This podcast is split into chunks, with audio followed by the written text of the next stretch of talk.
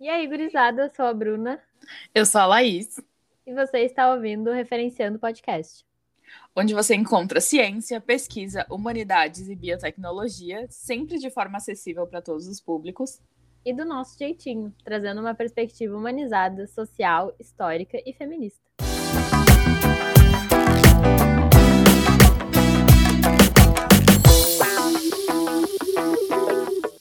Seja qual for o motivo de cada um para ir embora, o certo é que o Brasil está perdendo jovens doutores, quando o número deles em qualquer idade já é menor que a média internacional. De acordo com dados da Organização para a Cooperação e Desenvolvimento Econômico, apenas 0,2% da população brasileira possui doutorado, enquanto a média dos países pertencentes à organização é de 1,1%. Segundo dados do CNPq, o Brasil tem hoje 7,6 doutores por 100 mil habitantes, índice que está estabilizado. Esse número não é suficiente, haja vista que países desenvolvidos têm um número muito superior, diz a bioquímica Angela Wise, da URGS, membro titular da Academia Mundial de Ciências e secretária regional da Sociedade Brasileira para o Progresso da Ciência no Rio Grande do Sul. Como é o caso do Japão, que é o país desenvolvido com o menor número de doutores, 13 por 100 mil habitantes. O Reino Unido, por sua vez, tem atualmente 41, enquanto Portugal 39,7, Alemanha 34,4 e os Estados Unidos mais de 20. É muito pouco, segundo o engenheiro cartográfico Antônio Maria Garcia Tomazelli, do campus de Presidente Prudente da Universidade Estadual Paulista, Unesp, cujo grupo de pesquisa já perdeu três doutores para as instituições europeias. Para um país com uma economia complexa como a do Brasil e que precisa agregar valor tecnológico aos seus produtos, em vez de apenas exportar matérias-primas, o ideal seria dobrar ou triplicar o atual número de doutores, diz. Apesar de ver aspectos positivos na diáspora, no cômputo geral, Tomazelli a considera prejudicial ao país. O lado positivo é que ela significa que formamos cientistas de classe internacional, explica. O dramático é que estamos perdendo os melhores pesquisadores e que nos substituiriam no futuro, levando consigo todo o investimento feito com recursos públicos e o conhecimento altamente especializado que eles detêm. Um erro estratégico que será sentido em alguns anos, com o apagão científico em várias áreas, ressalva. Mas não é só isso. O mais grave é que o governo atual não tem qualquer política para reter esses cientistas. Ao contrário, entende como remédio reduzir a formação de doutores, critica Tomazelli. Segundo o geólogo Atlas Correa Neto, da UFRJ, não haverá renovação do quadro de pesquisadores e professores de nível superior. Ou, sendo menos pessimista, ela será aquém da necessária, diz. Haverá déficit de cientistas, e eles e os educadores terão menos conhecimento. Seremos piores, sem investimentos, sem incentivos. Será feita ciência de baixa qualidade. Os avanços serão pífios. Novas tecnologias não serão desenvolvidas, as já existentes não serão aperfeiçoadas. Nos tornaremos ainda mais dependentes de outros países e de multinacionais em termos de ciência, tecnologia e cultura. E é com esse trecho adaptado da reportagem Fuga de Cérebros, os doutores que preferiram deixar o Brasil para continuar pesquisas em outro país, de autoria de Evanildo da Silveira para BBC News Brasil e publicado em 2020, que começamos mais um episódio do Referenciando Podcast. Muito bom dia, boa tarde, boa noite, pessoal que está nos ouvindo. E depois, né, do primeiro, da parte 1 do nosso Academia One on One, em que falamos sobre graduação, explicamos várias coisas, trouxemos conceitos, né? Hoje a gente vai falar de quê, amiga? Conta pra gente. Voltamos mais uma segunda-feira, agora falando de pós-graduação, esse tema muito desconhecido para mim. Vamos que vamos, amiga. Vamos de sabatina hoje, então, aqui. Então, a gente reuniu né, algumas informações que a gente acha importantes para quem está aí né, considerando iniciar uma pós-graduação, tem interesse em seguir na carreira de pesquisa, mas não sabe muito bem por onde começar, não sabe como que é um processo seletivo de pós-graduação, o que, que se faz né, dentro de um programa de pós. Então a gente trouxe assim um apanhado geral de informações que a gente considera importantes e assim como a gente falou né, no episódio passado, é importante reforçar que a gente está trazendo aqui informações gerais, assim. Então, cada caso vai ser muito específico e muito individual, então universidades diferentes funcionam de formas diferentes, programas de pós-graduação diferentes, mesmo dentro da mesma universidade, funcionam de forma diferente. Então, aqui, né, são informações mais amplas, mais gerais, mais abrangentes, que vão te dar um norte, né, de, de como as coisas funcionam, te dar uma base para entender melhor esses conceitos que a gente vai trazer, mas é sempre muito importante buscar informações específicas para o seu caso, né, para a universidade que você tem interesse, para o programa que você tem interesse. Então, no decorrer do episódio, a gente vai reforçar isso em alguns momentos, mas é importante a gente partir daí, né, deixando isso Sim, bem claro. Até porque existe, né, mil e uma possibilidades N possibilidades, né? De programas, de universidades, de editais, enfim. Acho que esse é um tema muito, muito massa de ser conversado aqui. Até para quem não está na graduação, por exemplo, e tem pensa em fazer uma pós-graduação, mas também e já pode começar a se preparar, né? Se quiser. Então, vamos lá, amiga. Vamos lá. Então, vamos começar do começo, né? Do básico, que é o que é uma pós-graduação, né? Tipo, eu já ouvi várias vezes pessoas me perguntando, tipo, tá, mas tu faz pós-graduação ou tu faz mestrado? Tu faz pós-graduação ou tu faz doutorado? então, vamos eu, começar eu esclarecendo aí. Eu pensava meio assim, o que, que é uma... Após é mestrado e doutorado, ou não é? Mestrado e doutorado é, é uma coisa à parte? o que, que, é especialização, né? Aí eu às vezes eu via pessoas falando que faziam pós, mas aí eu perguntava se era mestrado. Não, não é mestrado, é uma pós. É uma confusão. então estamos aqui para esclarecer, não é mesmo? Esse é o nosso, nosso trabalho aqui. Uh, então, de modo muito simples, a pós-graduação é o que vem depois da graduação, não é mesmo? Olha, então temos um uh, isso temos um Sherlock Holmes aqui entre nós. Então, esse termo se refere a todos os cursos que vão reunir conhecimentos complementares à graduação, né, ao ensino superior. Então, uh, todos os tipos de especialização, mestrado, doutorado, tudo isso é considerado pós-graduação. Então, existem diferentes cursos, diferentes níveis, mas tudo isso é pós-graduação. Então, esses cursos eles vão servir para aperfeiçoar os profissionais em áreas mais, mais específicas de atuação, vai servir para aprofundar o conhecimento, né, para obter um conhecimento mais aprofundado numa determinada área, que pode ser focada no meio acadêmico ou na inserção no mercado de trabalho, que a gente já vai conversar um pouquinho mais sobre isso. Mas, então, de forma geral, pós-graduação, o que vem né, de formação, que é complementar à graduação, e vem depois, né, da conclusão do, da graduação. Então, mestrado é pós-graduação? Sim. Uhum. Doutorado é pós-graduação? Sim. Especialização? Também. Então, agora conta pra gente, amiga, qual é a diferença, então, né, de uh, pós-graduação lato senso e stricto senso que vai entrar nessa, nessa principal diferença entre as especializações e, as pós-graduações acadêmicas. Beleza. Então, de acordo com o MEC, as pós-graduações lato senso uh, são programas de especialização e incluem os cursos designados como MBA ou Master Business Administration. Ela vem no inglês. Ela lança. Uh, então, eles têm duração mínima de 360 horas.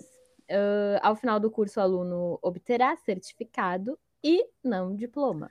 Além disso, eles são abertos uh, para candidatos diplomados em cursos superiores e que atendam às exigências das instituições de Já ensino. As pós-graduações estricto senso compreendem programas de mestrado e doutorado abertos a candidatos diplomados em cursos superiores de graduação e que atendam às exigências das instituições de ensino também e ao edital de seleção de, dos alunos, né? Então, ao final do curso, o aluno vai ter lá um diploma e depois que ele apresentar a sua tese ou monografia final. Então, aí você pode estar se perguntando: uh, será que eu devo fazer então uma pós-graduação estricto senso? Amiga, me responde isso. Então, essa é uma questão bastante complexa e pessoal, que vai ter inúmeros aspectos a serem considerados e que a gente vai abordar um pouco mais no final do episódio. Cronologicamente faria sentido a gente falar sobre isso agora, mas a gente achou importante que vocês tenham em mente tudo que a gente vai discutir daqui para frente quando nós falarmos sobre tomar a decisão de ingressar numa pós-graduação estricto senso. Então, se tu tá pensando sobre isso, se questionando se esse é o melhor caminho para ti, fica ligado em todas as explicações e as dicas que a gente vai dar a partir daqui e não sai daí que a gente vai chegar nesse ponto. Mas enfim, então decidi fazer uma pós-graduação, sei que eu quero seguir esse caminho, sei que eu quero fazer um mestrado ou doutorado. Então, qual é o primeiro passo, amiga? Então, a gente, né, tem que escolher um programa propriamente dito para fazer a pós-graduação, porque como a gente falou, é, são N possibilidades e tu pode a tua área, por exemplo, de formação tem zilhões de, de ramificações, então tu tem que pensar do que, que tu te identifica mais em relação ao que tu já estudou até agora. Então, primeiro a gente começa escolhendo, né, o ou os programas que tu vai aplicar. E de acordo com dados de 2020, né, divulgados pelo, pela CAPES, existem 4.650 programas de pós-graduação estricto senso no Brasil, o que inclusive representa um aumento de 48% em relação a 2011. Então, assim, o que, que não falta é opção. E claro que não existe uma fórmula mágica para fazer esse tipo de escolha, né, tomar essa decisão principalmente porque cada caso vai ter incontáveis particularidades, cada pessoa vai ter suas uh, diferentes prioridades e objetivos. Mas vamos destacar algumas coisas que a gente considera importantes de serem levadas em consideração e que pode acabar te ajudando. Então, acho que um ponto muito importante é onde você quer ou pode morar, já que isso pode restringir o número de universidades que você vai considerar. Então, é o momento de refletir se você quer ficar na cidade onde você mora ou se mudar, é uma possibilidade para você. E se for, quão longe você está disposto a ir? Alguma outra cidade dentro do seu estado, outros estados na sua região, qualquer lugar do país? Se está perto da sua cidade natal por conta de familiares, amigos ou motivo que for, é algo essencial para você, é necessário considerar a frequência com que você gostaria de viajar e se isso é viável. Então, quais são os meios para chegar lá? Quanto tempo de viagem? Isso vai se encaixar no seu orçamento e na sua rotina? Se você só conseguir viajar nos finais de semana, é viável financeiramente em relação ao tempo de deslocamento versus o tempo que você realmente vai passar no seu destino? E claro que também tem o aspecto financeiro, né, que é extremamente importante. Como a gente vai conversar mais para frente, ser aprovado em um programa de pós-graduação não é garantia de receber uma bolsa. Então, você precisa considerar esse cenário. É possível para você se manter em outra cidade sem bolsa? É viável para sua família te ajudar financeiramente ou para você trabalhar enquanto faz pós-graduação? Se você for aprovado com bolsa, você prefere usar esse dinheiro para se manter morando sozinho em outra cidade? Ou para os seus planos para o futuro faz mais sentido continuar morando com a sua família e poder juntar uma grana nesse momento da sua vida? Então, nesse ponto, a gente não vai poder trazer respostas para vocês, porque cada situação vai ter diferentes nuances e infinitas possibilidades. Então, a gente optou por trazer alguns pontos para reflexão que são muito baseados na minha experiência e de amigos próximos. Então, com certeza, existem muitos outros aspectos a serem considerados nesse sentido, mas eu acho que já dá um norte para quem está começando a pensar sobre isso e se sente meio perdido. E o meu principal conselho aqui é: explorem e considerem realmente as possibilidades que você tem, mesmo que dê medo. Eu fiz a minha graduação na minha cidade natal e essa decisão fez muito sentido para minha vida. E eu tinha certeza que eu queria fazer pós-graduação desde o início, mas eu sempre considerava como opções somente as universidades na minha cidade e na cidade vizinha, onde eu fiz iniciação científica. E foi só no último ano de graduação que eu percebi que todas aquelas opções eram ótimas, mas nenhuma era o que eu realmente queria. E aí que finalmente caiu a minha ficha de que eu podia explorar outras opções. E na maior parte da faculdade eu nem considerava essa possibilidade e no fim das contas foi a melhor decisão para mim. E deu medo, com certeza. Mas eu me joguei com medo mesmo. Então, se permitam explorar opções, mesmo que pareçam doidas e distantes no momento. Entre elas, com certeza você vai encontrar alguma coisa que faça sentido para você e que você possa fazer acontecer. Exatamente. E aí, talvez, né, a partir desses questionamentos, tu já consiga definir alguma possibilidade e começar a procurar universidades e programas a partir das opções e tal que tu está considerando em relação ao que tu onde tu quer morar, se tu pode morar, né? Ou não, às vezes você tá na vibe Zeca Pagodinho e aberta a deixar a vida te levar. Então, a sua decisão vai se basear né, nas universidades e áreas de estudo e pesquisa que te interessam mais. E tu tem uma ferramenta aí contigo, né, para tu conhecer as suas possibilidades, que é a internet. Olha que coisa maravilhosa. No meu caso, eu parti de uma lista de universidades em que eu gostaria de estudar, acessei os sites e procurei por páginas que listassem os programas oferecidos por essas universidades. Essa estratégia funcionou bem para mim porque eu sabia o que eu queria estudar e a área de pesquisa que eu queria seguir, mas eu não tinha definido o título que eu queria. Então, assim, eu pude avaliar diferentes opções até chegar em alguma que contemplasse os meus objetivos para o meu mestrado. Se você já sabe o título que você quer, você pode fazer a sua pesquisa de forma inversa. Então, ah, eu sei que eu quero cursar minha pós-graduação em biotecnologia. Então, você vai procurar especificamente por universidades que oferecem um programa de pós-graduação em biotecnologia. E aí, outra estratégia né, interessante é observar em quais universidades e programas que estão sendo produzidos artigos brasileiros na tua área de pesquisa. Então, pegue esses artigos e dá uma olhada em quem são os autores e quais as filiações. Quem sabe joga os nomes na plataforma Lattes e tal, para ver onde é que essas pessoas estão desenvolvendo a sua, a sua própria formação e a quais programas elas estão vinculadas. Isso pode te ajudar bastante a delimitar algumas opções uh, que são interessantes também. E lembrando que, de forma geral, o primeiro autor é quem desenvolveu diretamente a pesquisa, que gerou a publicação, e o último autor é o orientador e coordenador do grupo de pesquisa. Então tá, amiga. Foi lá, dei meu, meu Google, escolhi umas opções de programa aí. Mas como que eu posso me informar mais para saber se o programa que eu tô ali de olho realmente atende às minhas necessidades e está de acordo com os meus objetivos para minha carreira?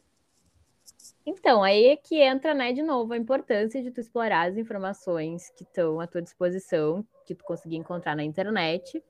E, de forma geral, no site lá institucional dos programas de pós-graduação, tu encontra as disciplinas oferecidas pelo programa e também os professores que fazem parte do corpo docente e as linhas de, de pesquisa que são desenvolvidas. E aí, assim, tu pode avaliar se as, as disciplinas, desculpa, fazem sentido para os seus objetivos, uh, para o que você realmente quer estudar, e se existe uma linha de pesquisa que envolva o trabalho que tu quer desenvolver durante a tua própria pós, né? Esse momento de se informar e compilar todas as informações que tu for lendo e tal sobre os teus programas de interesse é bem importante para que tu alinhe as tuas expectativas com a realidade e saiba o que esperar da tua trajetória dentro do programa. Isso mesmo. Uh, por exemplo, eu queria ingressar em um programa em que eu não só pudesse desenvolver pesquisa na área de células tronco, mas que eu pudesse cursar disciplinas focadas em biologia celular e molecular. Então, para mim, não bastava que essa linha de pesquisa fosse desenvolvida no programa, sabe? Então, para o meu caso, essa etapa foi decisiva. Então, foi nessa análise do que o programa em Biologia Celular do Desenvolvimento da UFSC oferecia em termos de disciplinas e linhas de pesquisa que eu decidi que era a opção perfeita para mim e para as minhas prioridades nessa etapa da minha carreira. A partir daí, você pode explorar os currículos dos docentes e dos seus orientandos na plataforma Lattes, ver quais são os trabalhos que seus grupos estão publicando e selecionar com quem você gostaria de trabalhar. Alguns laboratórios também têm sites institucionais ou páginas de divulgação científica nas redes sociais que vão te ajudar a conhecer mais sobre os projetos que são desenvolvidos. E outra coisa muito interessante e que vale muito a pena investigar é se o teu programa de interesse tem cursos de verão ou inverno. Esses cursos são normalmente ofertados anualmente por alguns programas de pós-graduação e tem como público-alvo alunos de graduação com o objetivo de apresentar o programa para potenciais alunos.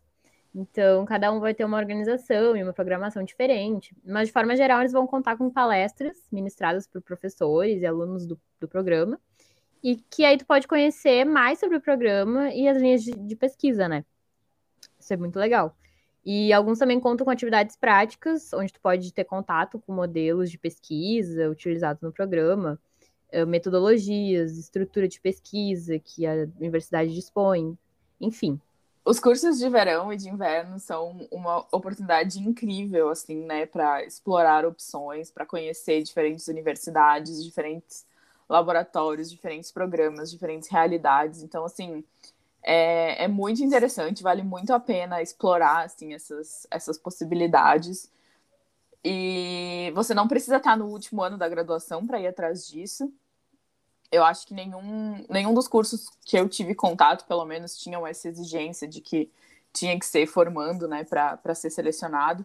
Então, normalmente vai ter ali um processo seletivo bem simples, em que você tem que mandar uma carta de interesse, seu histórico, alguma coisa do tipo. E aí vão ser selecionados um número X de alunos para participar. E, gente, assim, é, é muito incrível. Eu tive a oportunidade de fazer o curso de verão do programa em que eu fiz mestrado, e foi uma experiência muito legal que me ajudou a ter certeza da minha escolha de aplicar para lá. Então, eu recomendo 100% que você procure por esses cursos em programas que te interessem e explora mesmo tudo que possa te ajudar a fazer uma escolha informada. Uh, além disso, outra possibilidade é entrar em contato com professores do programa. No meu caso, antes mesmo de descobrir que o programa oferecia o curso de verão, no início do meu último semestre da graduação, eu mandei um e-mail para um dos professores listados no site do programa que desenvolvia pesquisas na minha área de interesse, falando né, sobre a minha experiência com pesquisa, sobre o meu interesse em ingressar no programa. E ele não ia abrir vaga para novos alunos no edital né, para o qual eu ia aplicar. Então, ele me recomendou entrar em contato com o coordenador do programa. E foi isso que eu fiz. E ele foi super querido, super acessível. Inclusive, um salve para o professor Jason Exige, um profissional incrível, um professor excepcional que eu admiro, assim, horrores. Salve, Jason. Salve, Jason. ele encaminhou né, o meu e-mail para professores que trabalham na minha área de interesse. E esse contato foi extremamente importante para mim.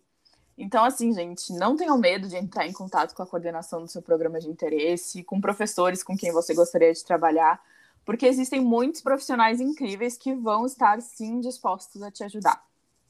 Na pior das hipóteses, você não recebe uma resposta, mas na melhor, isso te gera uma oportunidade muito massa de networking e te beneficia nos seus próximos passos. Alguns professores também são super abertos à possibilidade de fazer um estágio voluntário, que do laboratório ou grupo de pesquisa, conhecer o pessoal e, e ver se aquela oportunidade faz sentido para ti antes que tu inicie, né, de fato, o processo seletivo. Então, não deixe de explorar as tuas possibilidades. Ah, e outra coisa interessante é que tu pode cursar disciplinas do programa como aluno especial, antes de tu estar matriculado. Isso também vai constar no site do programa, como é que tu pode se matricular como aluno especial e tal.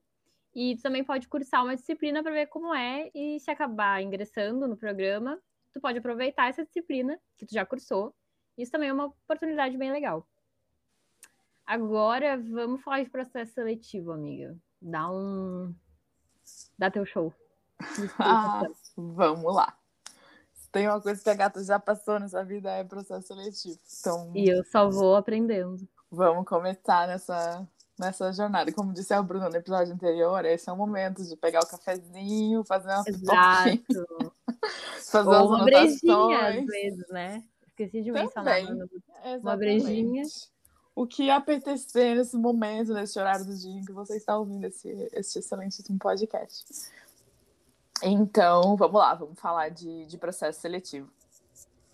É legal, assim, ter uma ideia, né, do que esperar, porque normalmente a gente só conhece, né, como isso funciona e sabe o que pode ser pedido quando a gente está se preparando, né? Então é legal que a gente já tenha uma ideia de como que isso acontece, o que, que pode ser ali cobrado da gente, para a gente já ir né, se preparando mentalmente para quando chegar esse momento.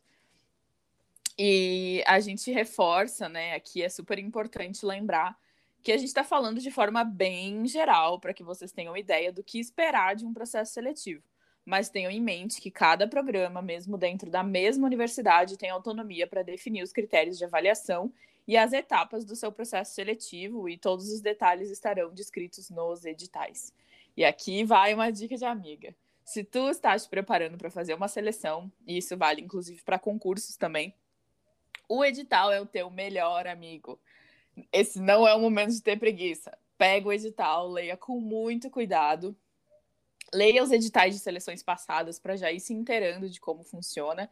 E quando o seu edital for publicado, estuda ele assim, ó, de cabo a rabo, com muita atenção para entender tudo direitinho, para não se perder em prazo, para não ser pego de surpresa por nada. Então, assim, esse é o momento de deixar a preguiça de lado, pega o edital e conhece ele do início ao fim.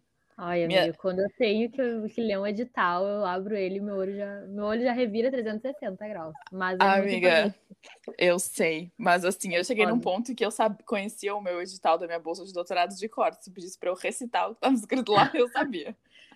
e isso é extremamente importante, porque até mesmo assim, no momento que tu precisar consultar alguma coisa, tu sabe onde encontrar é muito difícil, assim, é muito complicado, foda mesmo, quando tu é pego de surpresa por alguma coisa que tu não sabia que precisava. Chega lá de última hora, tu tem que submeter um documento que tu não tem. Então, assim, gente, não tem Sim. erro. Se você conhecer o seu edital e saber tudo que podem te pedir, as chances de dar tudo certo são infinitamente maiores, tá? Dá preguiça? Eu sei que dá. Mas vai com fé que vale a pena. Amiga, deixa eu te perguntar uma coisa, off do, da nossa pautinha. Um, quanto tempo a gente, tipo, se prepara para a seleção, por exemplo? Tá, tô no, minha, no meu último ano, último semestre da, da, minha graduação e já quero engatar numa pós. Quanto tempo, assim, a partir do momento que o edital é postado e tal? Já começa Amiga, no mesmo dia. Então, eu acho super importante. No meu caso, assim, eu comecei a me preparar mesmo no meu último semestre da faculdade. Então, o edital normalmente ele é lançado relativamente perto da, da, do início da seleção. Eu acho que normalmente ele é liberado 45 dias, uma coisa assim, antes de começar o processo seletivo. Então, é super importante que tu já dê uma lida em editais passados e já tenha uma ideia do que vão te cobrar. Então, por exemplo, se é um edital que te pede uma prova, tu tem que começar a estudar para a prova com tempo hábil de revisar todos os conteúdos que vão ser cobrados na prova. Se tu Sim. precisa escrever um projeto, tu tem que ter tempo para escrever um projeto antes de terminar o processo seletivo, antes da tua inscrição, né? Então, por isso que é importante Aí a gente vai falar um pouquinho mais sobre todas essas possibilidades agora, mas por isso que é super importante dar uma lida em editais passados para ter uma ideia de como o processo seletivo funciona, porque a partir daí tu vai ter noção de quanto tempo tu precisa para te preparar. Porque um se tu precisa escrever um projeto, tu vai precisar de X tempo, porque aí tu tem que estar tá com o teu projeto pronto no momento que tu for te inscrever. Se tu precisa fazer uma prova, tu tem que começar a te preparar com uma certa antecedência para conseguir estudar tudo que vai ser cobrado na prova. E isso normalmente está no edital, né? Quais são os, os tópicos que vão ser cobrados e tudo mais. Então, isso vai variar, assim, tipo, o que eu recomendo fazer é pelo menos uh, no semestre anterior, assim, a tua, a tua seleção, tu já começar a dar uma olhada em editais passados, já começar a ter uma ideia ali do que que tu precisa fazer, do que que tu precisa preparar para não para não ser pego de surpresa e não precisar fazer tudo correndo, assim, sabe? Para não surtar. Com certeza. Porque com o tempo já é um surto na correria. E então, dominar o edital, dominar o edital é o primeiro passo. Exatamente. E também é importante ter em mente que o processo seletivo provavelmente vai ser diferente se você está ingressando no mestrado ou no doutorado, mesmo no mesmo programa. Então, mais uma vez, não posso, não existe a possibilidade que eu consiga falar isso o suficiente conheça o seu edital. Ele é o seu melhor amigo.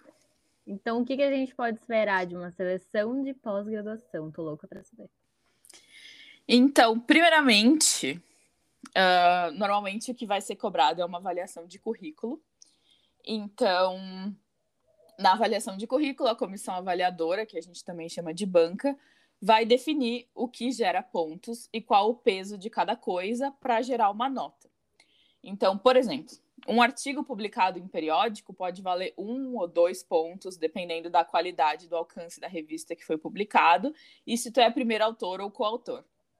Um resumo apresentado em congresso pode valer meio ponto. Participação em comissão organizadora de evento, um ponto. Se for uma seleção de doutorado, o mestrado também vai valer pontos, e assim por diante.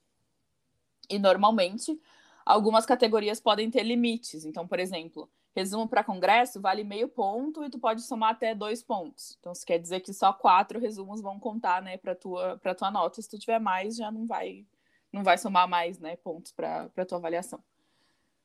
E aí o currículo acadêmico ele pode ser pedido de duas formas, né, em geral. Então, o seu currículo Lattes completo, que você consegue exportar diretamente da plataforma Lattes, ou através do preenchimento de um documento que vai ser disponibilizado pelo programa né, no, no site do programa, junto com o edital e tudo mais, em que você adiciona as suas informações de acordo com o que é solicitado e pontuado na sua seleção. Então, você vai baixar uma tabela em que vão ter as categorias, como as que eu mencionei, e você já vai adicionar apenas o que o seu programa vai considerar na avaliação. E aí, junto com o teu currículo, o programa vai pedir comprovação de tudo que vale pontuação. Então, agora segura aqui na minha mão que eu vou te dar uma dica de ouro. Tenha sempre os seus certificados organizados para não enlouquecer neste momento. Então, tenha uma pasta digital no seu computador e na nuvem, com subpastas por categoria, se você quiser. Ela é capricorniana, tá? Só onde, claro. onde tu vai adicionando todos os teus certificados conforme vai recebendo. E também uma pasta física onde tu vai imprimindo e organizando tudo. Gente, nunca deixem isso para depois. Confie em mim, isso vai salvar tempo e vai evitar muito estresse e muita dor de cabeça no futuro. Então, por exemplo, eu tenho uma pasta de certificados, e aí lá eu tenho palestras, uh, participação em evento, apresentação de resumo, onde eu tenho os certificados e os resumos que eu enviei, artigos, enfim, uma pastinha lá para cada categoria das coisas. Então, isso assim, salva um tempo absurdo. Então, no momento que eu preciso, ah, eu preciso do certificado de tal coisa, eu já sei onde está, já vou lá, já encontro, já resolvo Sim. os pepinos que eu tenho para resolver. Pode parecer idiota até falar isso, né? Ah, guarda os seus certificados. Mas é que, assim, às vezes tu, é, tu tá para receber o certificado online, né? Digitalmente, por e-mail. E aí esquece que vai receber, esquece que o e-mail vai passando e tu não salvou. Ou, sei lá, por algum motivo a quem o lugar que vai te mandar o certificado esqueceu de te mandar, daí tu vai lá e cobra, e aí depois guarda, sei lá. Mas é, é pode parecer idiota, mas é muito importante. Sim, às vezes, ah, tu participou de um evento que gerou o certificado num site lá, né, na plataforma em que, que, em que o evento foi organizado. Daí você já não salvou no, o certificado no momento. Aí daqui, sei lá, dois anos você precisa desse certificado, você já não tem nem ideia de que site era aquele, de que login era aquele, de que senha era aquela, como é que entra, como é que acessa. E aí nisso você pode acabar perdendo pontos na sua seleção, porque já não sabe mais onde que encontra ou onde recuperar os certificados mais antigos. Então, ah, Laís, eu nem sei se eu quero fazer pós-graduação. Tudo bem, mas se eventualmente tu decidir fazer qualquer processo seletivo que exija essa documentação, você vai me agradecer. Então, gente, essa é uma dica de ouro. Eu já vi muita gente, assim, em vésperas de fazer seleção, enlouquecida atrás de certificado e, e imprimindo tudo e organizando tudo e não lembrando onde que busca tal coisa. Então, experiência própria. Organiza. Eu já gosto de imprimir tudo e deixar numa pasta. Exatamente. Organiza tudo, tenha tudo de fácil acesso, que no momento não é muito trabalho, mas vai salvar muito estresse, muita dor de cabeça e, e uma trabalheira do cão no futuro. Exato.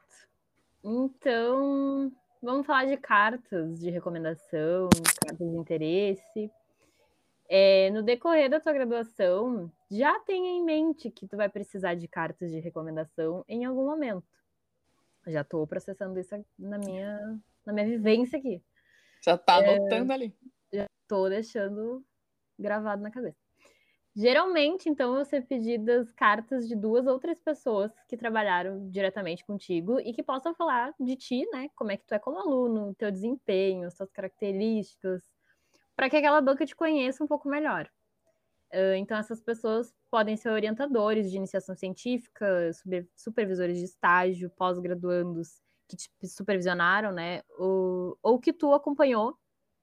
Uh, professores também, com quem tu teve contato mais próximo, orientadores de TCC, enfim. Até alguns editais podem especificar os tipos de vínculo que vão ser aceitos, então fica atento. E a carta de interesse vai ser a tua oportunidade de dizer para a banca quem você é. Contar um pouco da tua jornada, dos teus planos futuros, por que, que você quer ingressar nesse programa, como a pós-graduação vai ser importante para tua carreira, para que tu atinja né, os teus objetivos. Então, esse é o momento de caprichar. Todas essas cartas também podem gerar uma nota que vai contar para tua avaliação. E outro ponto, né, outra coisa que também pode fazer parte da sua seleção é uma prova teórica, né, o terror do estudante. Uh, então, alguns programas também podem né, aplicar uma prova como parte do processo seletivo. E o modelo dessa prova pode variar bastante. Mas, de forma geral, vai ser avaliado o seu conhecimento na área do programa que você está aplicando. Então, por exemplo, a prova pode cobrar a explicação de conceitos básicos da área de forma direta, como nas provas que a gente faz no decorrer da graduação. Mas também é comum que as provas envolvam análise de artigos científicos. Então, o teu conhecimento vai ser avaliado através da tua habilidade de interpretar, explicar e tirar conclusões a partir dos resultados de uma publicação na área, além né, da, da sua compreensão das metodologias utilizadas no trabalho. E agora fala para a gente sobre projetos, amiga. Eu preciso escrever um projeto de pesquisa para entrar na pós-graduação? Jesus, só de pensar já me dá um, um mini surto. Então, teu processo seletivo também pode exigir que tu submeta um projeto de pesquisa na tua inscrição e, novamente, se for o caso, todos os detalhes vão estar descritos no edital. Mas aqui é importante mencionar que, dependendo do programa e do edital, tu pode precisar já ter um aceite de um professor orientador do programa, comprometido com a tua orientação, ao aplicar para a seleção. Então, tu já vai ter entrado em contato com o professor que tu tenha interesse em trabalhar, e então vai, já vai ter uma ideia né, do projeto que tu vai desenvolver. Isso é muito comum nas seleções de doutorado, mas nos outros casos, uh, esse vínculo com o orientador vai ser feito efetivamente depois da aprovação do, no processo seletivo. No caso da minha seleção de mestrado, por exemplo, o programa disponibilizou uma lista de professores que estavam aceitando novas orientações e as suas linhas de pesquisa para que a gente selecionasse os três que mais nos interessavam e a gente tinha que justificar as nossas escolhas também. E aí, só depois do resultado da seleção que os aprovados e os professores que tinham vagas foram pareados. Então, isso vai variar bastante entre diferentes programas, mas, novamente, com certeza essa informação vai estar onde, amiga? No famigerado edital. Exatamente. Então, vamos falar de entrevista, né? Por fim, o teu processo seletivo muito provavelmente vai ter uma entrevista com a banca avaliadora. Então, de forma geral, é uma maneira de te conhecer melhor, que nem a carta de interesse. Então, podem te perguntar sobre o teu currículo, sobre a tua trajetória, sobre a tua própria carta de interesse, a, a tua decisão, né, de fazer pós-graduação, as escolhas do programa, né, enfim, o que te levou a isso. E se tu submeter um projeto na inscrição, grandes chances que a entrevista seja uma apresentação desse projeto, seguida de perguntas da banca. E aí, no final, né, depois de, dessas etapas, e lembrando que nem toda seleção vai ter todas essas etapas, algumas vão ter uma entrevista, uma prova e avaliação de currículo, outras vão ter projeto, outras, enfim, isso isso vai variar bastante. Mas no final, né, a banca vai dar uma nota para cada avaliação. Por exemplo, na minha seleção de mestrado foram três critérios avaliativos: currículo e cartas, prova teórica e entrevista. E aí, a partir dessas notas, vai ser calculada a sua média final. Alguns editais exigem que tu tenha uma nota acima da média para cada critério para ser aprovado. Outros consideram apenas a média final. E a média final vai ser utilizada para classificar os alunos aprovados. E se tu tiver uma pontuação acima da média, só comemorar, amiga? Correr pro abraço, tomar brejinha, não, infelizmente, não necessariamente. Quer dizer, pode ir pro bar, todas as ocasiões são bem-vindas. Mas não necessariamente ter tido uma nota acima da média quer dizer que você foi né, aprovado para ingressar no programa o edital vai especificar né, quantas vagas estão sendo ofertadas naquele processo seletivo.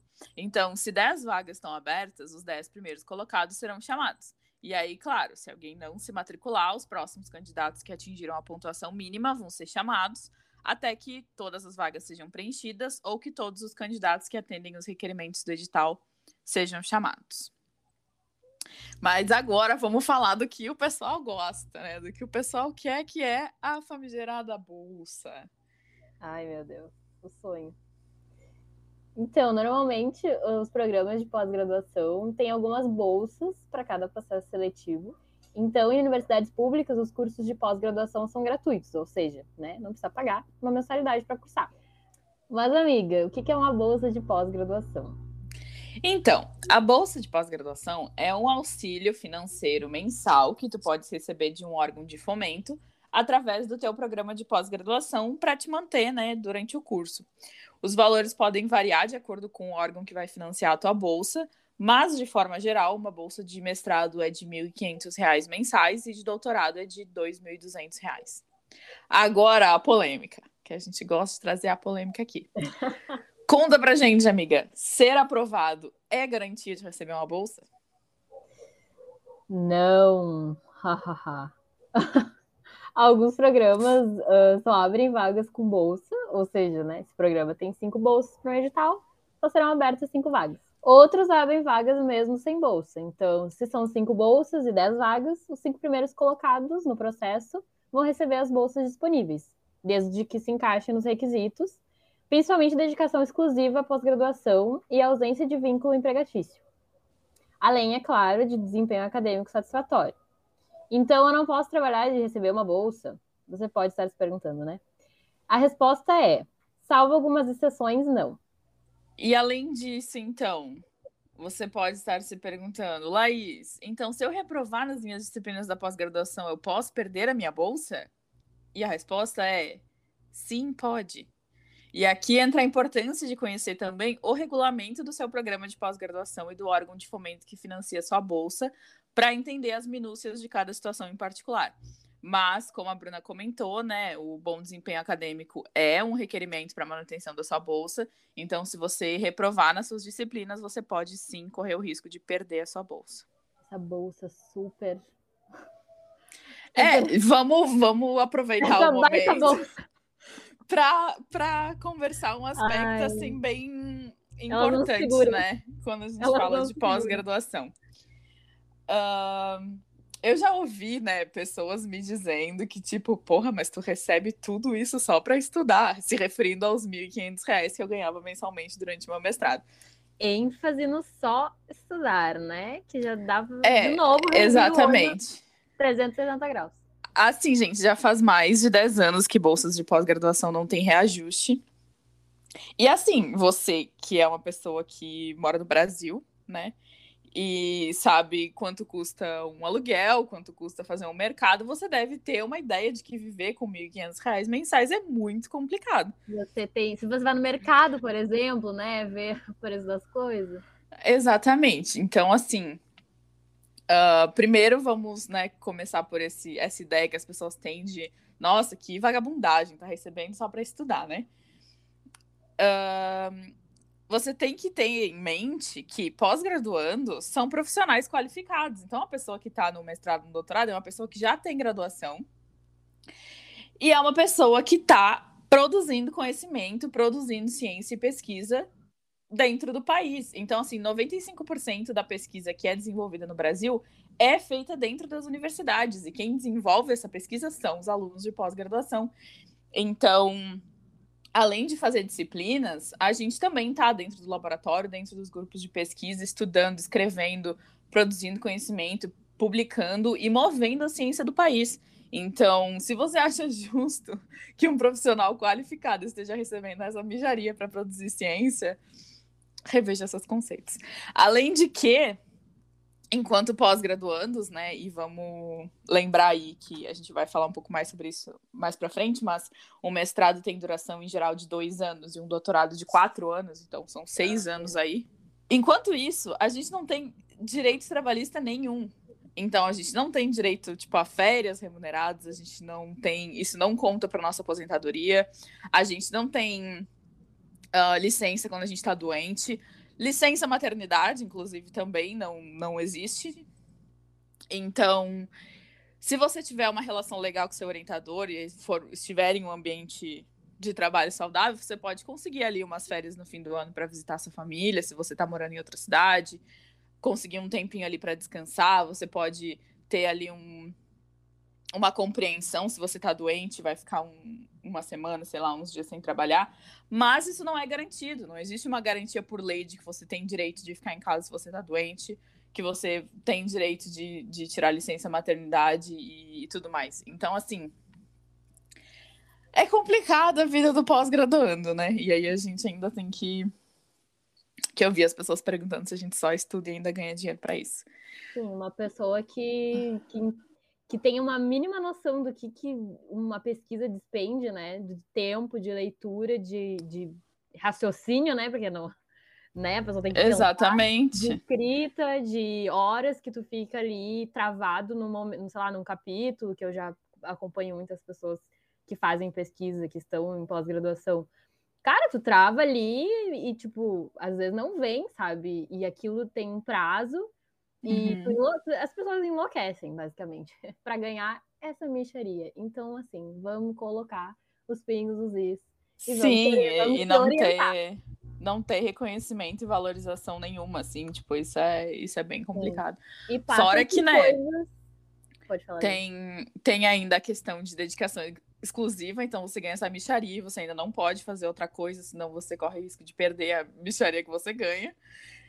E, e também não existe regula, assim, regularização de horas de trabalho, entendeu? Então, ah, isso é legal por um lado, porque ah, é flexível, é flexível, mas isso quer dizer que muitas vezes você vai trabalhar das 8 da manhã às 10 da noite dentro do laboratório e você não vai receber um real a mais por isso, sabe? Então, Sim, às vezes a pessoa não tem, não consegue delimitar uma hora de trabalho, às vezes se passa e, tipo, prejudica a própria saúde mental, sabe? Isso é muito sério. Total, total. E fora que não é só o tempo despendido, assim, diretamente no laboratório e Sim, na é um coleta de dados. normal, assim, entre aspas, que tu vai então, lá e, e. Você passa o dia inteiro no laboratório ou no seu escritório, no, no, na sede do seu grupo de pesquisa coletando dados e fazendo análise, você chega em casa, você tem que escrever, você tem que analisar dados, você tem que fazer gráficos, você tem que ler pra cacete para conseguir ter um embasamento teórico para desenvolver o teu trabalho. Então, assim, gente, vamos valorizar os pós-graduandos deste Brasil. Obrigada. Este foi o meu, o meu desabafo. Se alguém do governo aí estiver ouvindo isso, vamos, vamos dar uma melhorada nesse negócio aí. Mas, enfim, voltando. Momento da militância. É, sempre tem, né? É o jeitinho delas. Mas, enfim, Bruna, fui aprovado. Estou matriculado na pós-graduação. E agora? Vamos falar de disciplinas, então, dentro da pós-graduação. Uh, teu programa, assim como na graduação, né, vai ter requerimentos em relação às disciplinas que tu vai precisar cursar. Então, reforçamos novamente que os detalhes em relação a isso vão variar entre diferentes programas. Então, para tu saber como tudo funciona, vai lá no site, encontra o regulamento e lê tudo com calma, que isso é bem importante. Então, conheça o teu programa, né? Reduz as chances de ser pego de surpresa. Mas, de forma geral, o programa vai oferecer disciplinas obrigatórias, a gente falou um pouco sobre isso no episódio passado. Se tu não ouviu, depois vai lá ouvir. Uh, então, disciplinas obrigatórias relacionadas às áreas de conhecimento, que são o foco do programa, e que tu vai precisar cursar. Além disso, vai existir um número mínimo de créditos de disciplinas optativas, então você vai poder escolher algumas matérias uh, que te interessem uh, entre disciplinas ofertadas pelo programa, ou até por outros programas, até completar a tua carga horária. E aí, normalmente, a gente escolhe matérias que sejam relacionadas à nossa área de pesquisa, que vão enriquecer a nossa formação, né? Isso. Então, no meu caso, por exemplo, uma dessas disciplinas foi de ética e boas práticas em experimentação animal, que eu precisava cursar para poder submeter meu projeto para o Comitê de Ética em Pesquisa Animal, e também já acrescentou para mim a carga horária. E outro detalhe importante é que, em relação a disciplinas na pós-graduação, é essencial que você converse com o seu orientador sobre os seus planos e objetivos. Na pós, essa relação entre aluno e orientador é muito mais próxima e é super importante que o teu orientador concorde e aprove o teu planejamento. Ele também vai ter conhecimento sobre questões burocráticas, sobre disciplinas ofertadas no seu programa e em outros que podem te auxiliar no desenvolvimento do teu trabalho. Então, conversa com teu orientador sempre, sobre tudo, antes de tomar qualquer decisão. Uh, outro ponto interessante é que as disciplinas de pós-graduação podem não seguir o calendário acadêmico regular da graduação. Então, você pode ter disciplinas que duram um semestre todo e outras que são em formato condensado, em que você vai ter aula todas as manhãs durante algumas semanas, ou aulas de manhã e de tarde durante uma ou duas semanas, o que vai variar, né, de acordo com a carga horária da disciplina e com o cronograma ofertado pelo professor. Então, existe uma flexibilidade nesse sentido. Os programas também normalmente oferecem uma disciplina obrigatória de seminários, em que o professor pode trazer palestrantes, convidados, para falarem sobre a sua pesquisa, mas que tem como principal objetivo oferecer um espaço para que os alunos apresentem seus projetos e resultados no decorrer da sua formação. As exigências aqui também vão variar entre diferentes programas e de acordo com o nível de mestrado ou doutorado de cada aluno. Então, alguns programas podem exigir presença, como em qualquer outra disciplina, Outros podem exigir que você assista um número mínimo de apresentações de outros alunos. E, e, também vai existir o requerimento que você apresente um seminário uma ou X vezes durante seu curso.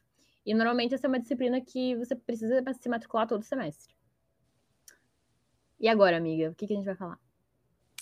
Agora vamos voltar a um ponto que a gente começou a discutir no episódio sobre graduação, que é extremamente importante, que é sobre oportunidades para se envolver com o seu programa e se envolver né, com a sua pós-graduação, além né, da sua pesquisa e de sentar a bundinha na sala de aula.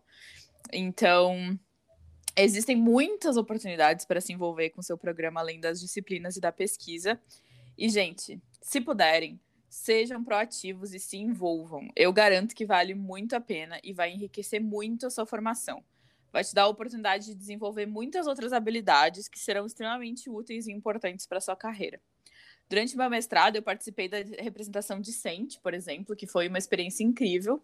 E nesse período eu tive a oportunidade de participar de reuniões de colegiado e ver de perto o que acontece nos bastidores da academia, entender a estrutura dos programas de pós-graduação, como as coisas funcionam, como as decisões são tomadas, e isso mudou completamente a minha visão de muitas coisas.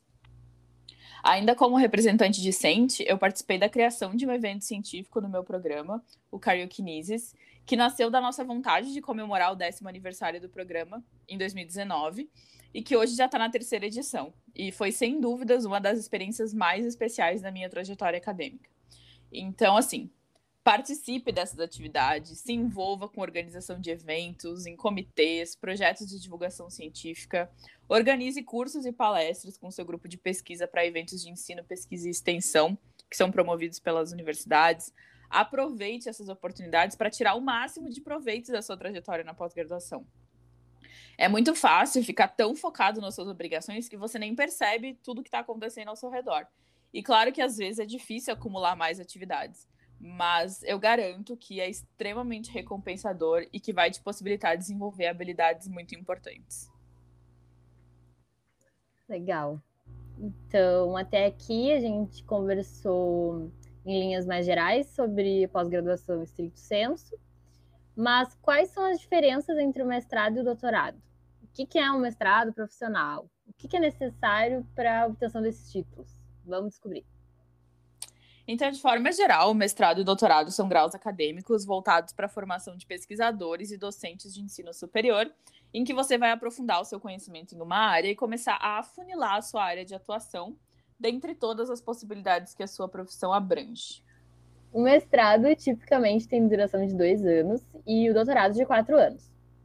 A profundidade do teu conhecimento na área, do teu trabalho de pesquisa e o quão inéditas as conclusões que tu vai obter a partir dos teus dados devem ser, são parâmetros que vão intensificar, digamos assim, né, com o aumento do seu grau acadêmico, assim como as tuas responsabilidades enquanto pós-graduando.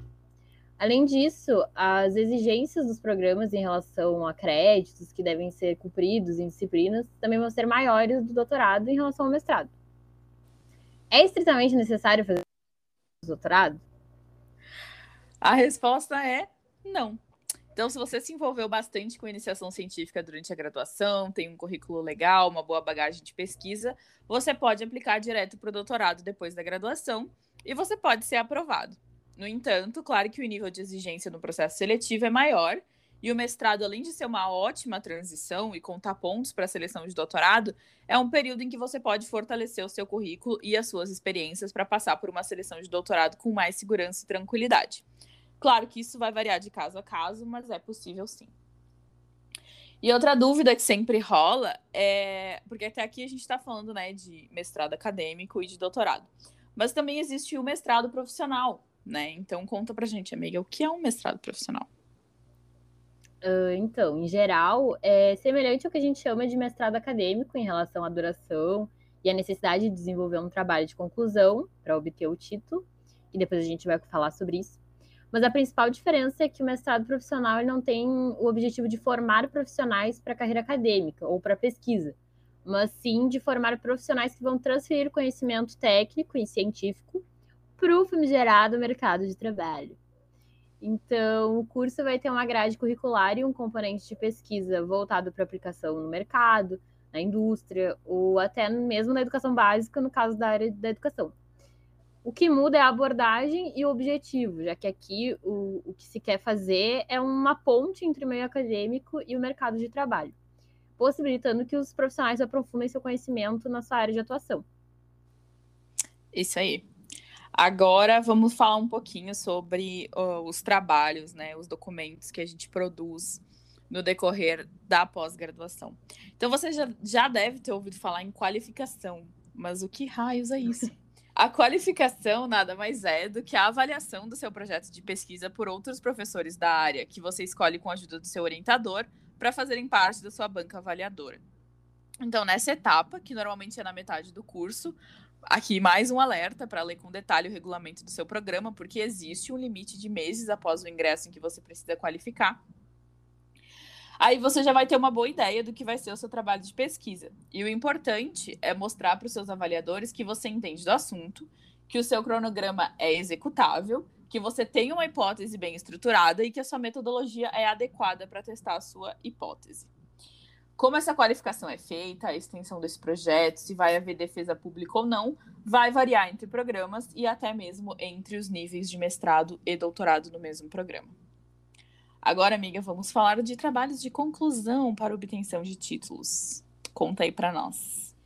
Então, em ambos os níveis, mestrado e doutorado, tu precisa entregar um documento escrito e defendê-lo em uma apresentação que normalmente é pública e ter esse trabalho aprovado por uma banca avaliadora para receber o título.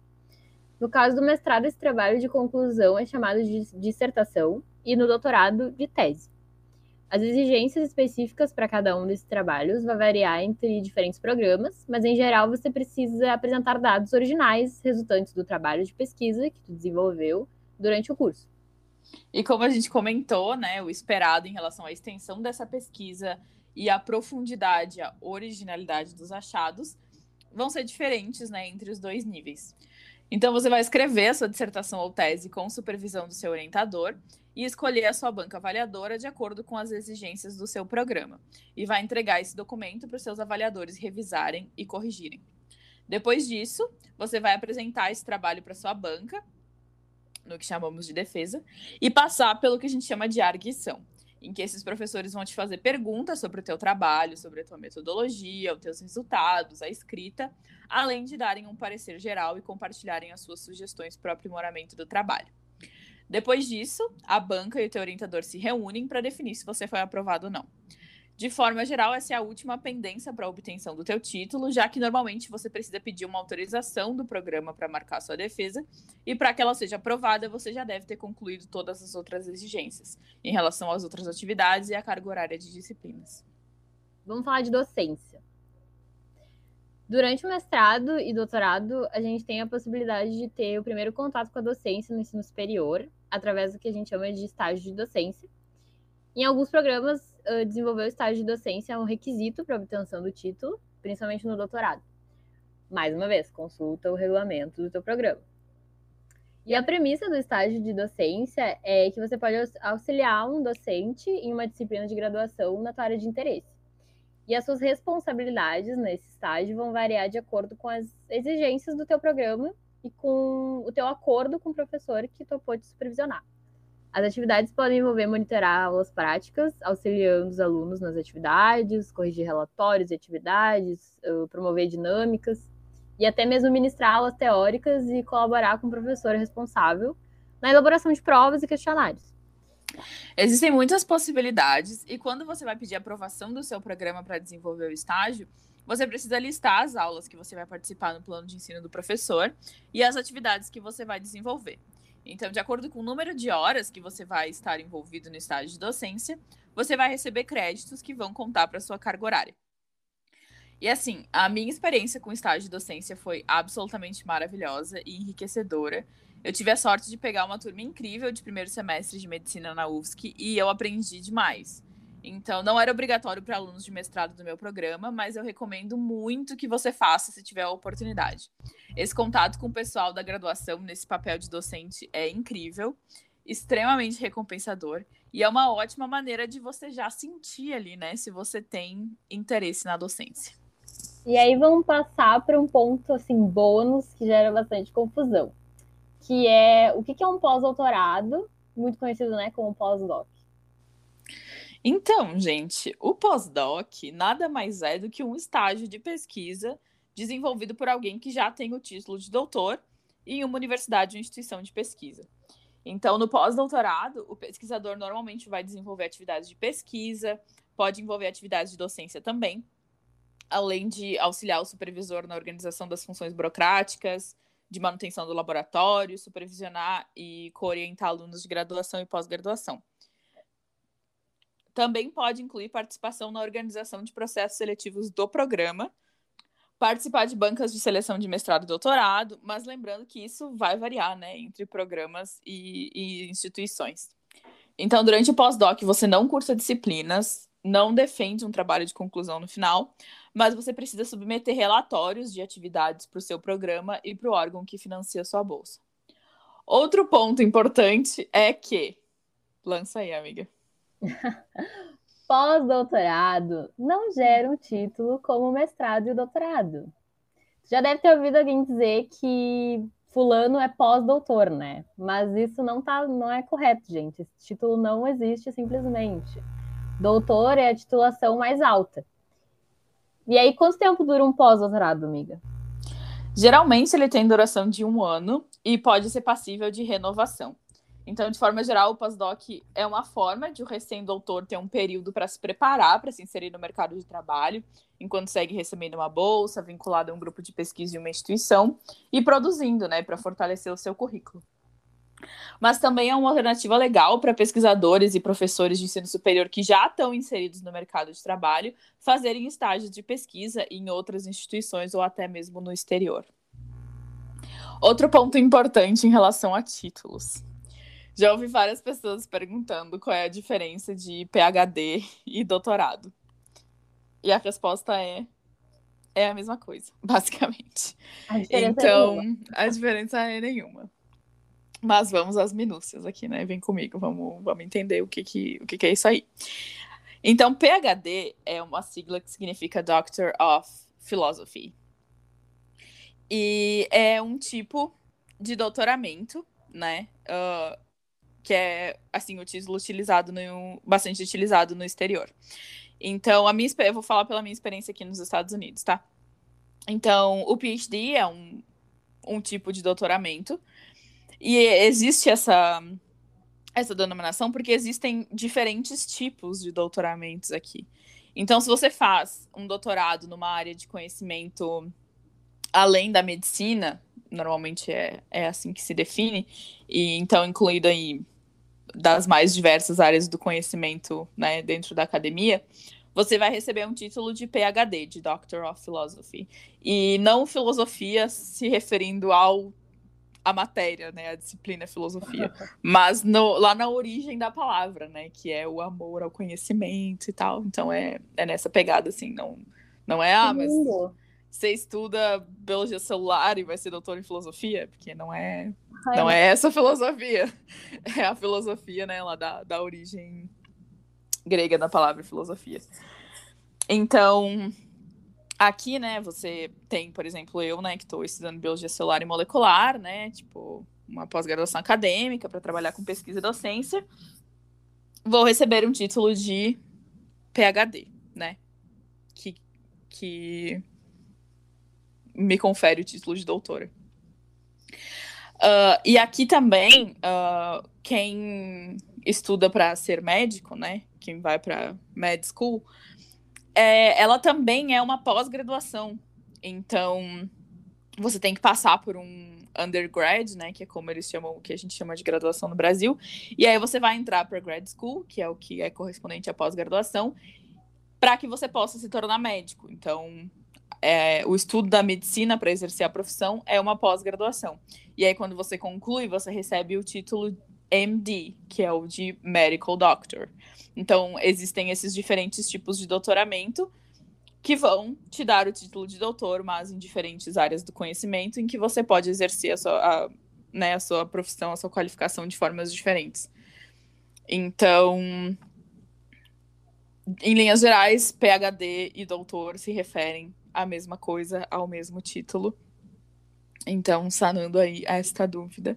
E aproveitando, né, amiga, para lançar aqui aquele clássico Lança, que... É que eu sei que tu tá afim, lança doutor é quem tem doutorado, né, minha gente? Então, como comentei aqui, aqui nos Estados Unidos, né, médicos são doutores, eles precisam deste título de medical doctor e passar pela grad school para poderem exercer a profissão.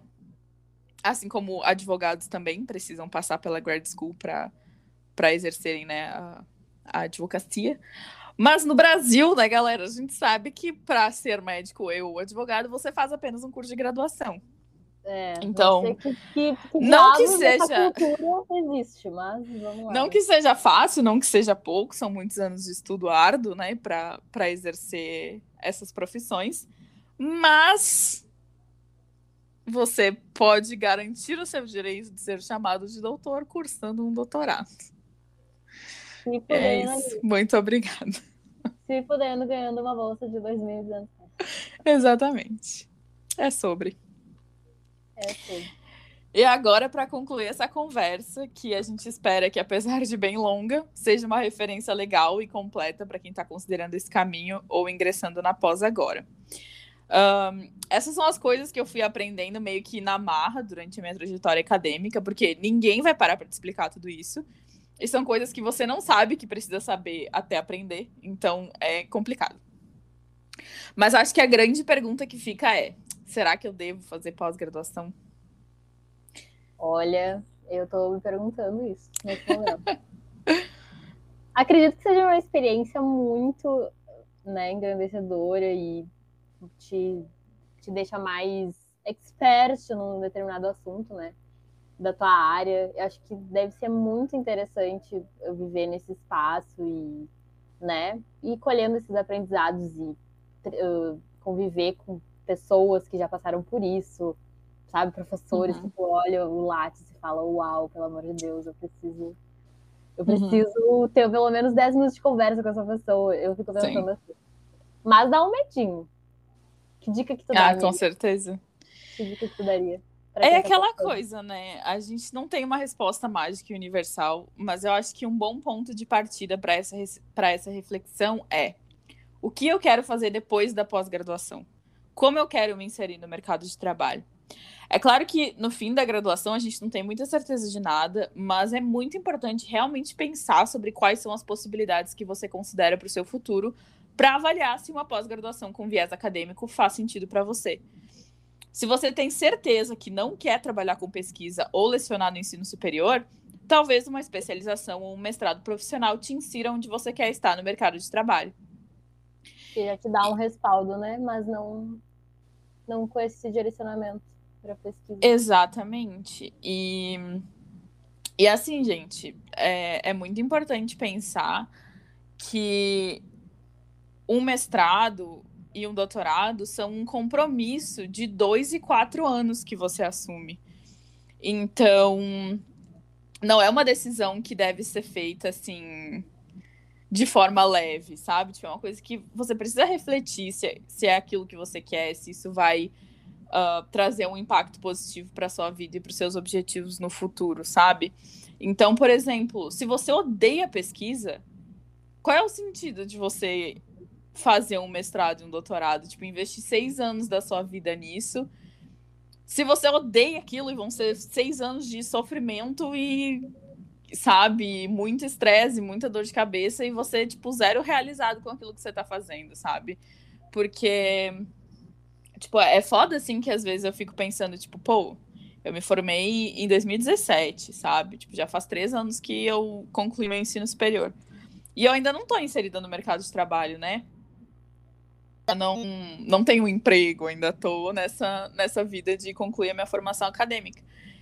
E e eu sempre chego no ponto de que eu estou investindo no meu futuro, né, construindo a minha trajetória acadêmica, estudando, me aprofundando, me especializando, mas eu tô ao mesmo tempo desenvolvendo a minha profissão. Tipo, eu quero ser pesquisadora para o resto da vida. Então, eu ainda estou na faculdade, eu ainda estou estudando, mas todo dia eu estou exercendo a minha profissão. Eu vou para o laboratório e faço o que eu gosto de fazer e é o que eu quero fazer para o resto da vida, sabe?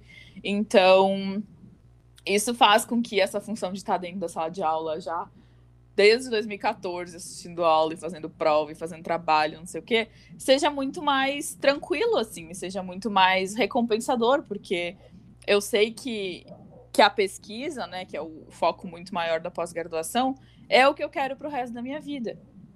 Então, acho que é muito importante assim parar e pensar realmente, tipo, o que eu quero fazer, o que, como esse esse esse tempo né, de pós-graduação vão afetar o meu futuro profissional, como isso vai ser benéfico para minha carreira antes de, de tomar essa decisão, sabe? É, não é acho é uma que... coisa que tu. Ah, vamos ver no que, que dá. Eu acho que é. Exatamente. E eu sinto que muita gente vai por esse caminho e acaba extremamente frustrado, porque é difícil, sabe? Tem todos os perrengues que a gente falou, né, em relação à, à questão trabalhista mesmo, mas também, tipo, é puxado, sabe? Você não tem hora para nada, você trabalha 24 horas por dia, porque se você não tá no laboratório, você tem que escrever, você tem que pesquisar, você tem que ler, você tem. Então, tipo, é, é Inclusive, acho que tu até já comentou isso comigo, né, amiga? Que se tu tiver uma bolsa e tu resolver desistir, porque não, sei lá, qualquer motivo, tu tem que devolver, né? Sim. Uh, isso também né, vai variar de acordo com o regulamento da, do órgão de fomento que paga a tua bolsa e do teu programa.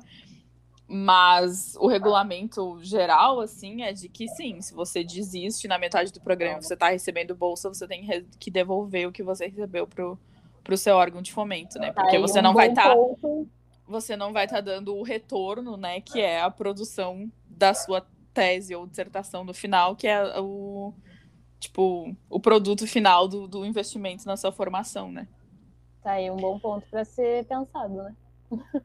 é, e gente, assim, uh, não vale a pena o sacrifício só por um título, entendeu? Então você tem que gostar daquilo, você tem que ter certeza que aquilo vai ser benéfico para o teu futuro e para tua carreira. Então, não vai nessa de tipo, ah, vou fazer aqui, não sei muito bem o que eu quero depois da graduação, é o caminho mais fácil, vou fazer, vou ter um título e tal. Gente, não é assim, tipo, reflitam pensem, uh, o meu acadêmico é incrível, eu sou suspeita para falar porque eu sou completamente apaixonada pela pesquisa.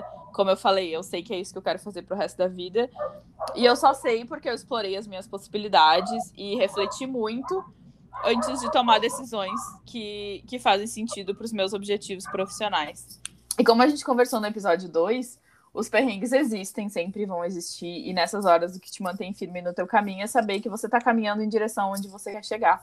Então, entre várias dicas né, que a gente deu no decorrer desse episódio, eu acho que uma muito importante é não subestime essa decisão, sabe? Reflita sobre, converse com pessoas que você conhece que estão na pós-graduação, que estão no programa que você quer cursar, que veja, né, tipo, que, qual é a formação de pessoas que estão desenvolvendo, né, o, a sua profissão da maneira que você quer, tipo, se inserir no mercado de trabalho. Então vá atrás disso, vê, pô, preciso de um mestrado, preciso de um doutorado, preciso de uma especialização. Tipo, conheça, sabe? Não vai. Esse não é o momento de deixar a vida te levar. Esse é o momento de, de pensar, né? E tomar decisões informadas e conhecer onde você está pisando. Porque também é muito fácil se frustrar. E quanto mais informação você tem, quanto mais você conhece onde você está pisando, quanto mais você realmente toma decisões embasadas, né? isso reduz bastante a chance de você acabar se frustrando, né? Ou tendo as suas expectativas não correspondidas. Uh, outra coisa que eu também queria ter falado na parte, quando a gente falou de processo seletivo, eu acabei esquecendo, é que, né, a gente falou sobre análise de currículo e tal, e eu lembro que no, meu curso de graduação existiu um grande, uma grande pressão, assim, em relação a publicações, em relação a publicar artigos enquanto você está na graduação e tudo mais. E isso é uma coisa complicada, assim, porque tem áreas que é mais fácil de publicar, tem áreas que é mais difícil de ter resultado para publicar. Um, depende muito, né, de com quem você está trabalhando, como é que é o, o laboratório, o grupo de pesquisa que você está. Isso é uma coisa que, principalmente na graduação, depende muito pouco de você. Depende muito mais de outros fatores. Então, eu lembro que quando eu estava no último ano da graduação, né, eu sabia que eu queria fazer seleção de mestrado, sabia que eu queria seguir, né, carreira acadêmica. E, assim, foi um grande surto para mim. Eu fiquei completamente desesperada quando eu estava prestes a fazer seleção, pensando que eu nunca ia ser aceita num programa de mestrado porque eu não tinha nenhum artigo publicado até aquele momento. Então, eu lembro que foi muito difícil, assim, foi eu, eu fiquei muito desesperada, assim, tipo, me sentindo muito. Um, assim, questionando se, se eu deveria mesmo estar naquela posição e me sentindo muito inferior e incapaz, porque eu não tinha né, um artigo publicado quando eu fui fazer uma seleção de mestrado.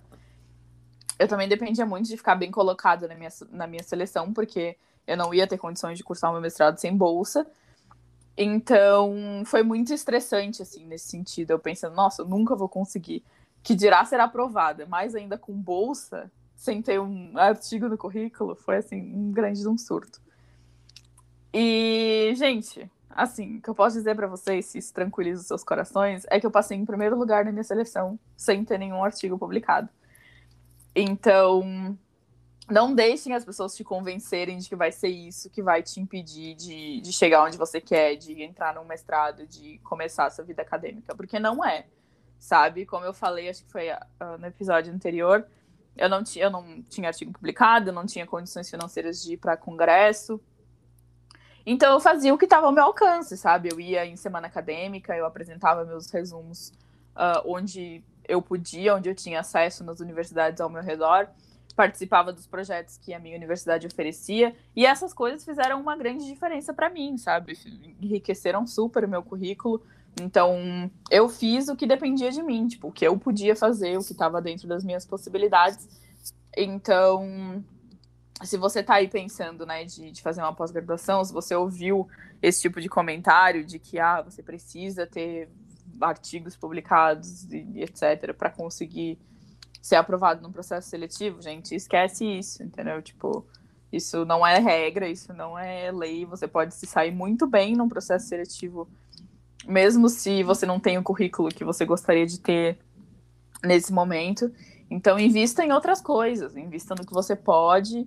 E, como a gente falou, trabalha bem a sua carta de interesse, vai né, atrás das suas, das suas cartas de recomendação de pessoas com quem você gostou de trabalhar e vai dar tudo certo. Esse é o meu é, recado a final. dica para quem está na graduação e pensa já né, numa pós, se enfia ali no meio de tudo que tu puder, porque se tu não está encaminhado, pelo, pelo menos para, sei lá, publicar um artigo, tem outros meios, né, de tu ir construindo o teu, o teu caminho para chegar numa pós-graduação, né? Esse, Sim, com é certeza. A conclusão que eu tiro disso. Com e certeza. falando como uma pessoa que não tem, que tem zero experiência com pós-graduação, talvez um dia, né? Quem sabe? Uh, essa questão de, de ir para uma, uma pós-graduação apenas. A gente também tem que pensar que, a, que tudo que está sendo produzido é para retornar para a comunidade, né? De alguma maneira, para enriquecer, enriquecer a produção científica do país. Então, a pessoa que está indo para lá só por ir para ter né, nome em artigo publicado e né, tudo bem a gente a gente quer ter um título, obviamente a gente quer ter um título, um currículo legal, mas gente, acho que a gente tem que refletir sobre isso, né? O que, que a gente vai estar tá entregando para a comunidade se a gente está fazendo tudo só por fazer, sabe? Nem aí pro, pro lance, pro rolê. Sim, amiga, exatamente. É isso mesmo. E assim, gente, né? A gente tentou assim trazer o máximo de tópicos que, que a gente achava que seriam relevantes e que poderiam ajudar, né, outras pessoas que estão aí, né, entrando na pós-graduação ou que estão na graduação e pensando em, em seguir esse caminho. Mas é impossível que a gente aborde tudo, né? Então, fiquem super à vontade para nos mandar um, uma DM lá no Instagram, no, no arroba referência do podcast. Se você tiver dúvidas, se você se tiver algum tópico que você tem interesse de saber mais e que a gente não comentou aqui, ou algo que a gente comentou por cima e que você gostaria de saber mais, mais profundamente, assim, que a gente pode trazer, né, um, uma outra parte dessa, dessa série. Com, Talvez um EP, né, respondendo é, perguntas. É, com perguntas e sugestões de vocês. Ou também, se forem coisas pontuais, a gente pode, né, fazer algum conteúdo para o Instagram para responder.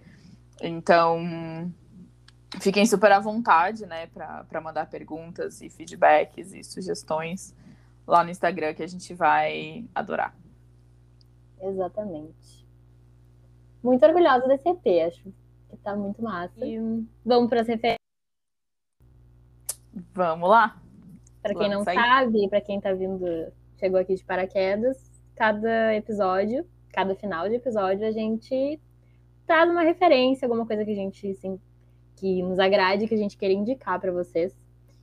Então, eu vou começar fazendo um jabazinho para mim mesma, porque eu pensei em indicar um, um podcast, mas na verdade vou acabar indicando o Instagram que eu estou produzindo conteúdos, que é o arroba literatura.ongep, O-N-G-E-P, que é o Instagram do Núcleo de Literatura de uma organização não governamental que oferece educação popular para vestibulandos. Então, é, são conteúdos que eu estou postando lá uh, para quem está estudando para o Enem, algum vestibular específico. É, em específico, é bem voltado para o vestibular da URGS, além do Enem. Então, fica a dica se tu tá, né, interessado na URGS. Lá a gente está postando conteúdos de revisão de literatura. Então, já tem um post sobre quinhentismo e sobre barroco. Então, aí até se tu gosta de conteúdo de literatura no geral, eu adoro, acho muito massa aprender sobre isso. Uh, segue lá e dá uma engajada para nós. Maravilhoso, gente. Sigam lá, porque tá maravilhoso, tá? Uma gracinha, os conteúdos lindíssimos, impecáveis, produzidos pela minha amiga. Feitos com amor. Sempre. Uh, a minha referência de hoje é um podcast chamado Vem Cienciar. Inclusive, eles também estão no Instagram como arroba Vem Cienciar. Esse podcast ele é desenvolvido por dois professores, né? O professor Marcos e o professor Jason. O professor Jason, que já foi mencionado neste episódio anteriormente. Salve, Simplesmente. Jason. Salve, Jason. Absolutamente tudo para mim. Uh, eles têm um, um, podcast com um trabalho muito incrível de divulgação científica. Então, eles trazem especialistas para falar sobre temas muito interessantes. Eles debatem né, a intersecção entre ciência e política em vários episódios. Então, é um trabalho assim muito massa. Os episódios são muito bacanas. Inclusive, hoje eu estava ouvindo que eles lançaram essa semana sobre cannabis e sobre a pesquisa com canabinoides no Brasil, né? E fala. Eu acho muito legal porque eles falam, né, além do, do aspecto científico, eles trazem também o aspecto político, né? Uma socialização, uma, uma contextualização né, na sociedade que, que eu acho muito massa, assim. Então, recomendo super, sigam lá no Instagram, arroba Cienciar, e aí lá vocês conseguem né, acessar o podcast em outras plataformas de áudio. E lembrando, né, amiga, que todas as nossas referências, tanto as fontes que a gente utilizou para construir o roteiro do episódio, quanto essas referências que a gente mencionou agora, vão ser disponibilizadas lá no nosso Medium.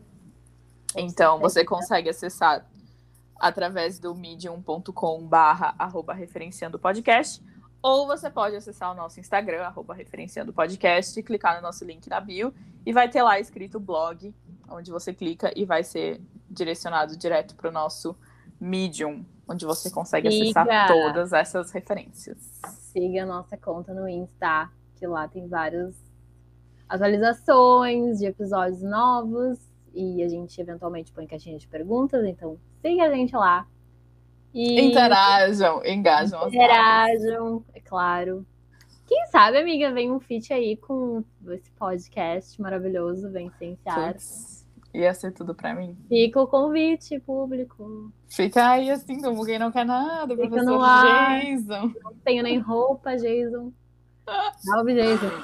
Preciso fazer essa apresentação da minha co-host e do professor Jason. Inclusive, esteve Era presente coração. na minha banca de mestrado. Um grande beijo. Então é isso, gente. A gente fica por aqui. Espero que vocês tenham gostado desse episódio, que tenha sido relevante, que tenha sido útil, que vocês possam ter, sei lá, refletido um pouco sobre esse assunto, eh, que a gente tenha trazido, que a gente tenha trazido bons tópicos e pontos para vocês saberem mais sobre pós-graduação. E é isso, um beijão. Um beijo, gente. Obrigada por terem ouvido até aqui. A gente espera muito que, que esse episódio tenha um impacto positivo, né? E ajude alguém que esteja passando por esse momento de tantas dúvidas e incertezas. Exato. Até mais.